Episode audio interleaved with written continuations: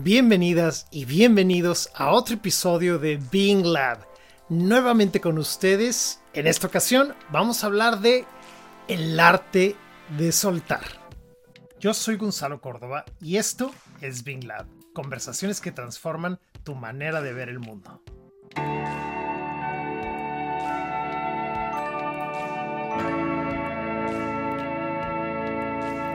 Y muy bien, Feliz de la vida de estar aquí con ustedes. Este es un tema que realmente yo aprendí muy progresivamente. Creo que los seres humanos en general, con la idea de soltar, con la idea de dejar ir, con la idea de mm, aprender a no cargar con ciertas cosas, todo eso Todas esas ideas anteriores representan un desafío para muchísimos de nosotros, por muchas razones. Creo que nuestra naturaleza humana, tan efímera, nuestro paso es tan fugaz por el, por el mundo, que tratamos de aferrarnos, de alguna manera quedarnos con todo lo que se pueda cuando sabemos que no nos llevaremos nada.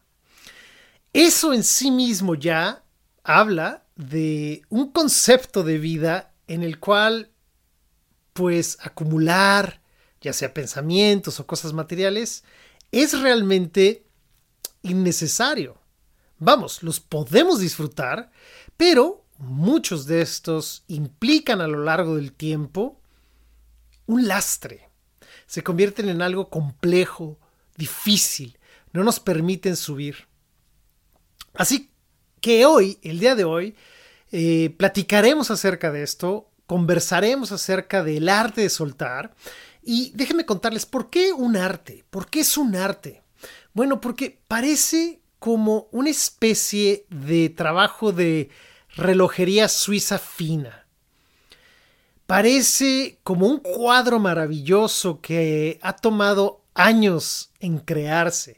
Parece una composición musical llena de notas que hay que tocar de manera muy delicada o si no es fácil equivocarnos. El arte es algo en donde ponemos no solamente el intelecto, pero también ponemos el corazón y ponemos el cuerpo. Y por eso el arte de soltar requiere no solamente nuestra mente, nuestro intelecto, pero también nuestro corazón y nuestro cuerpo. A lo largo de este episodio tú te vas a dar cuenta que soltar tiene muchísimo que ver con nuestro mundo emocional, tiene muchísimo que ver con el cuerpo y, por supuesto, tiene que ver con toda la parte lingüística, con toda la parte del lenguaje que nosotros somos y que, por cierto, nos constituye. Así que vamos a echarnos un clavado juntos a este mundo. A mí me gustaría también, después de haber explicado por qué es un arte, me gustaría contarte que parece como que nos aferramos nos aferramos, nos, nos agarramos, nos tomamos de todo esto que nos suene a permanente. Ponte tú en una circunstancia donde te compras una camisa, ¿no? Una playera, una camisa que te gusta mucho. En el momento en el que le entregamos un significado más allá de una camisa, en ese momento, aunque ya no nos quede y no lo utilicemos, va a pasar meses y meses, si no es que años, en tu closet, ahí, guardando polvo. A eso me refiero con que nos aferramos. No aprendemos desde ahí, ya tenemos un hándicap importante, a decir, bueno, si esto es una, un artículo de ropa que yo ya no utilizo, que no me he puesto por más de cierto tiempo, quizás puede beneficiar a alguien y eso está fantástico, pero también deja de ocupar espacio innecesario en nuestra vida. Ojo, estoy hablando de algo material, algo muy superficial, pero vayamos a la mente. ¿Cuántas ideas dentro de ti no puedes soltar y te atormentan porque tu mente no te deja? Porque no te has dado cuenta que es tu mente la que se aferra a esas ideas. Sostenemos muchas veces ideas que son como sentencias. Sentencias como de seres que nunca jamás van a poder salir de ahí, que no se van a poder relacionar de otra manera.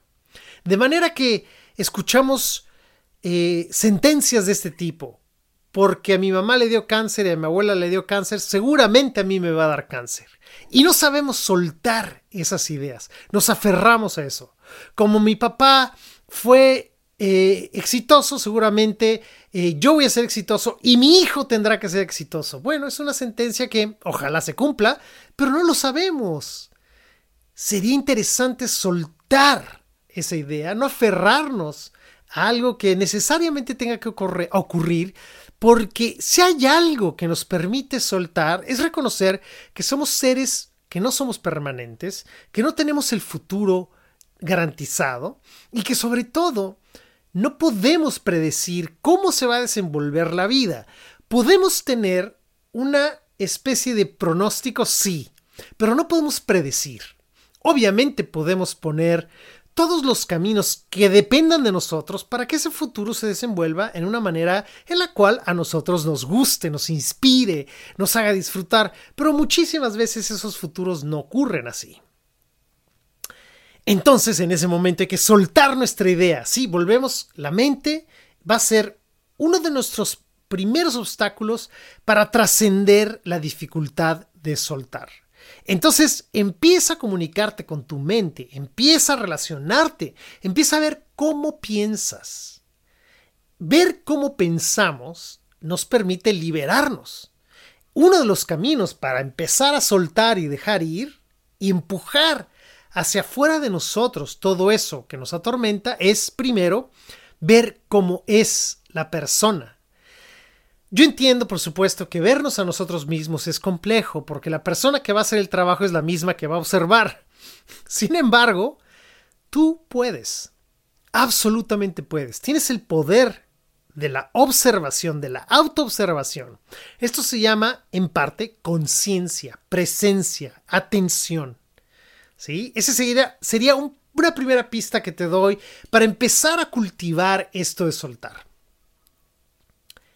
Una pregunta que me encanta hacer en mis sesiones de coaching o en talleres es, le pregunto a la gente, ¿tú eres realmente tú? Pongámoslo en plural. ¿Somos realmente nosotros?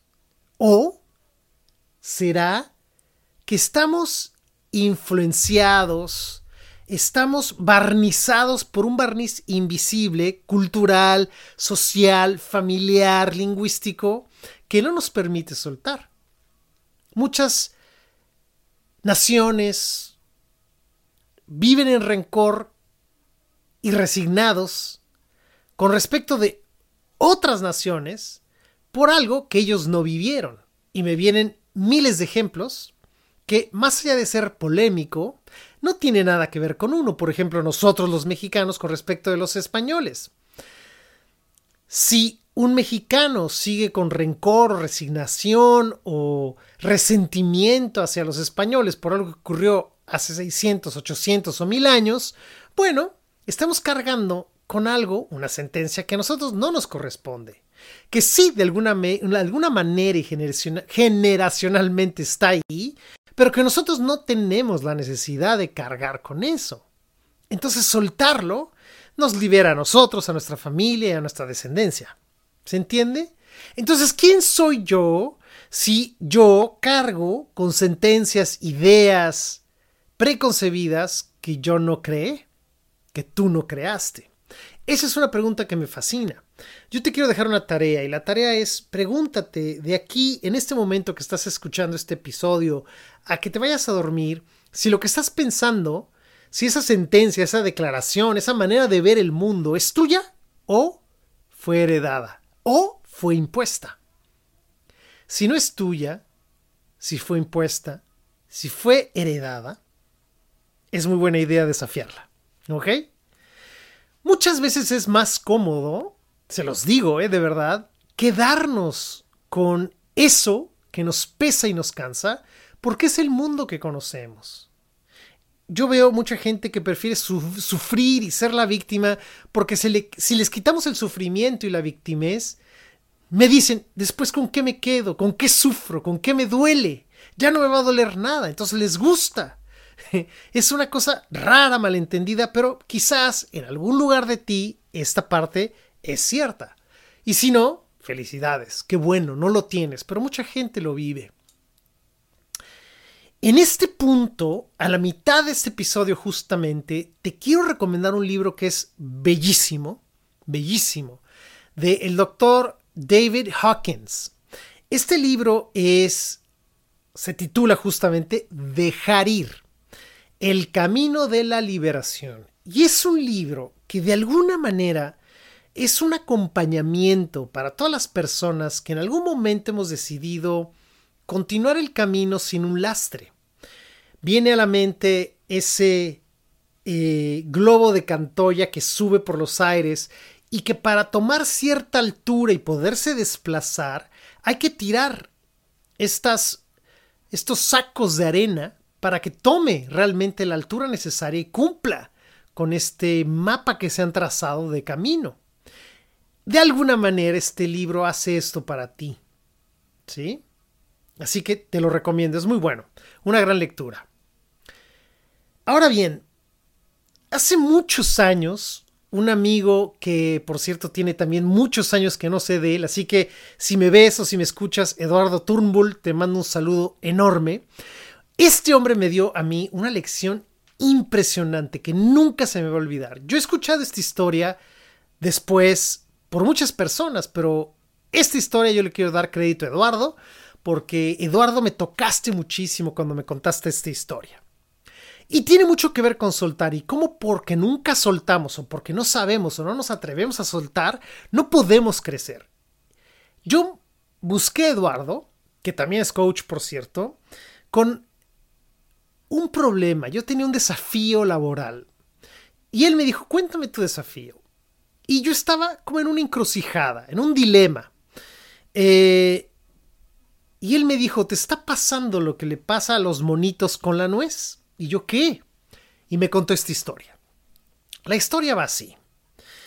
En algún lugar de África, para atrapar monos, monos chicos, lo que hacen es que sacan un coco y al coco le sacan todo el relleno y al coco le hacen un orificio de un tamaño muy pequeño que permite que la mano de un mono entre doblada, pero abierta no sale. Y adentro de este coco hay una nuez, una nuez pelada, lista para comer. Esa nuez está encadenada, o bueno, más bien el coco está encadenado a un árbol. ¿Qué es lo que le ocurre a este pobrecito monito? Llega, ve la nuez lista para comer y, en su afán por comer la nuez, mete la mano, pero no la suelta. Y como no la suelta, el cazador lo atrapa. No les quiero contar con lo que pasa, lo que le pasa al mono, porque es terrible, pero todos entendemos que esta es la manera en la que nosotros vemos y vivimos el mundo continuamente. Por no soltar, no podemos movernos a la vida. Por no soltar, por quedarnos con lo pequeño, muchas veces perdemos lo grande por no soltar y pensar que esto es lo que teníamos, que esta era la gran oportunidad, no nos damos cuenta de la situación en la que estamos. Entonces, muchas veces, lo único que tenemos que hacer es abrir los ojos, abrirnos a la posibilidad de que al soltar recibimos. Y esta idea, mis, mis queridas amigas y amigos, es muy difícil de entender para el cerebro humano. Al soltar, recibes, pero cuando tú cierras, no puedes recibir.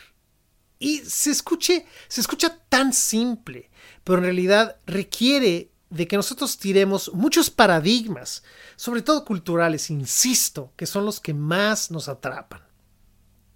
Así que, pues obviamente, posteriormente a este cuento, esta historia que me contó Eduardo, yo pude tomar una decisión con respecto de ese momento laboral y la verdad es que me inspiró muchísimo a decir, no es posible que me quede sin lo mucho por lo poco, ¿verdad?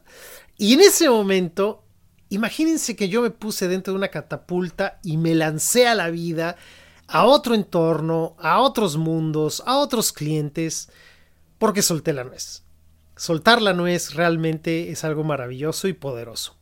Perdón que el ejemplo es crudo y triste, pero realmente nos pasa eso, ¿eh? nos pasa peor a los seres humanos porque el único cazador detrás de nosotros es nuestra propia mente. Bueno, continuemos entonces. Ahora quiero hablar de cómo nos movemos, de el afán del aferrarnos a no soltar a soltar. ¿Cómo aprendemos a soltar? ¿Qué podemos inaugurar? ¿Qué mundos nos permiten hacerlo? Y yo les diría que de alguna manera al inicio de esta conversación ya les di la pista. Hay tres lugares. El primero es lingüísticamente, es decir, con tu palabra, con tus pensamientos. Tus pensamientos recuerda que son lenguaje. Tú piensas normalmente en frases, en enunciados. Si te estás diciendo, no, no suelta la nuez, sí, mejor otra nuez, no, mejor me voy, mejor regreso, mejor viajo, mejor me quedo. Entonces, lo primero es observa tu diálogo interno. Practica desde ahí, en el diálogo interno. Una vez que seas capaz de ver con bisturí, con pinzas tu diálogo, desafíalo y cámbialo. Número dos, detecta cuál es la emoción desde la cual operas a lo largo del día, desde qué lugar te mueves. Mira, si tú te mueves desde la resignación, va a ser muy difícil que sueltes. Porque en la resignación nosotros nos contamos que no importa lo que tú hagas, nada va a salir como tú quieres. Entonces, ¿para qué sueltas? Pero si te mueves de la resignación al optimismo, a la ambición, a la alegría, a la ilusión, a la inspiración, todas esas otras emociones te permiten soltar y buscar otros horizontes. Entonces, detectar tu mundo emocional crea rápidamente un mapa de dónde te encuentras tú en este momento reconócelo, véelo eh, y sobre todo recuerda que tú todo el tiempo puedes elegir desde qué emoción te mueves. Esta es una de las cosas más grandes para mí cuando puedo y tengo la oportunidad de enseñar distinciones a mis clientes. Es enseñarles que todo ser humano vive en una u otra emoción. La gente que dice, no, yo no me emociono, esa es la emoción de la negación. También es una emoción.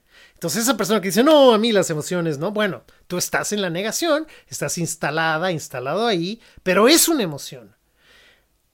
Detectar nuestro mundo emocional es un tesoro porque en el momento en el que nos damos cuenta que nosotros estamos enojados, que estamos en el odio, que estamos en la tristeza o en la alegría, en ese momento se abre un abanico lleno de colores para escoger desde qué emoción puedo yo crear un nuevo negocio, una mejor reunión, una mejor relación con mi esposa, una mejor relación con mis amigos, con mis hijos. En ese momento puedo escoger. Pero si no me doy cuenta que yo estoy patinando en el fango del resentimiento la resignación, no puedo salir de ahí. Se escucha tan obvio, pero no nos lo preguntamos, no le echamos un ojo, para poder soltar necesitamos pasar por esos tres momentos. El momento lingüístico, el momento emocional y por último el cuerpo. El cuerpo, tu cuerpo, todo el tiempo está hablando de qué lugar emocional ocupas. Es típico ver a una persona que entra a las 8 de la mañana, a las 9 de la mañana a trabajar, entra con los brazos caídos, con la mirada al suelo y le pregunta cómo estás, feliz, claramente esa persona no está feliz.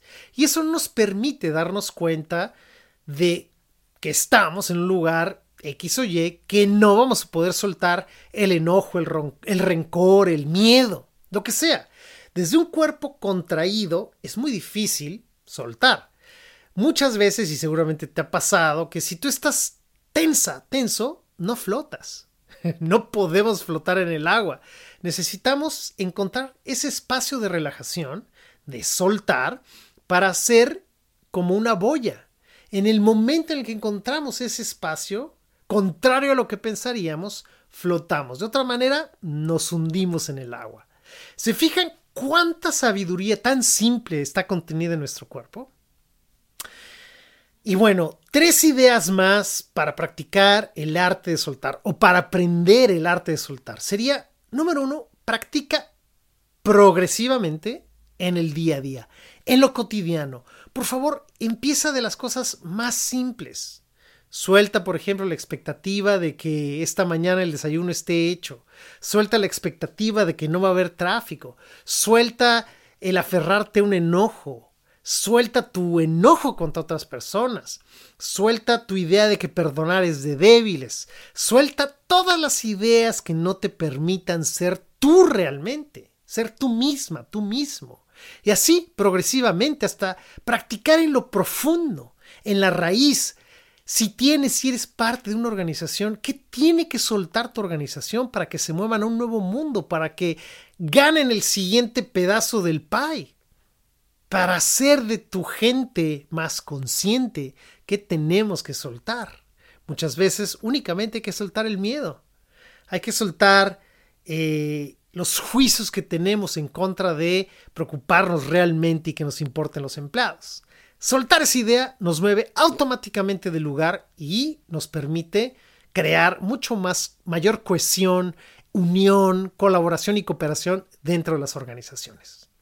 Así que ahí lo tienen. El arte de soltar tiene esos tres caminos, pero por supuesto lo más importante eres tú, el que explores. Explora, por favor, qué ocurre cuando sueltas eso que te ha estado doliendo por tanto tiempo y que por fin hoy lo pones en el acento trasero, te pasas todo adelante y te diriges al mundo al que quieres llegar. Pero por, por, favor y por supuesto, si puedo yo ayudarte en ese proceso, búscame. Feliz de la vida, conversamos e inauguramos eso que has deseado. Gracias nuevamente por estar aquí en este podcast llamado Bing Lab. Este es un espacio que me fascina, este espacio es tuyo. Por favor, como siempre, envíame tus comentarios, preguntas y sugerencias. Hasta la próxima. Gracias por escuchar Bing Lab. Puedes seguirme en mis redes sociales como Gonzalo Córdoba. Si te gustó este podcast, por favor suscríbete, recomiéndalo y compártelo. De esa manera podemos llegar a mucha gente como tú. Gracias por estar aquí.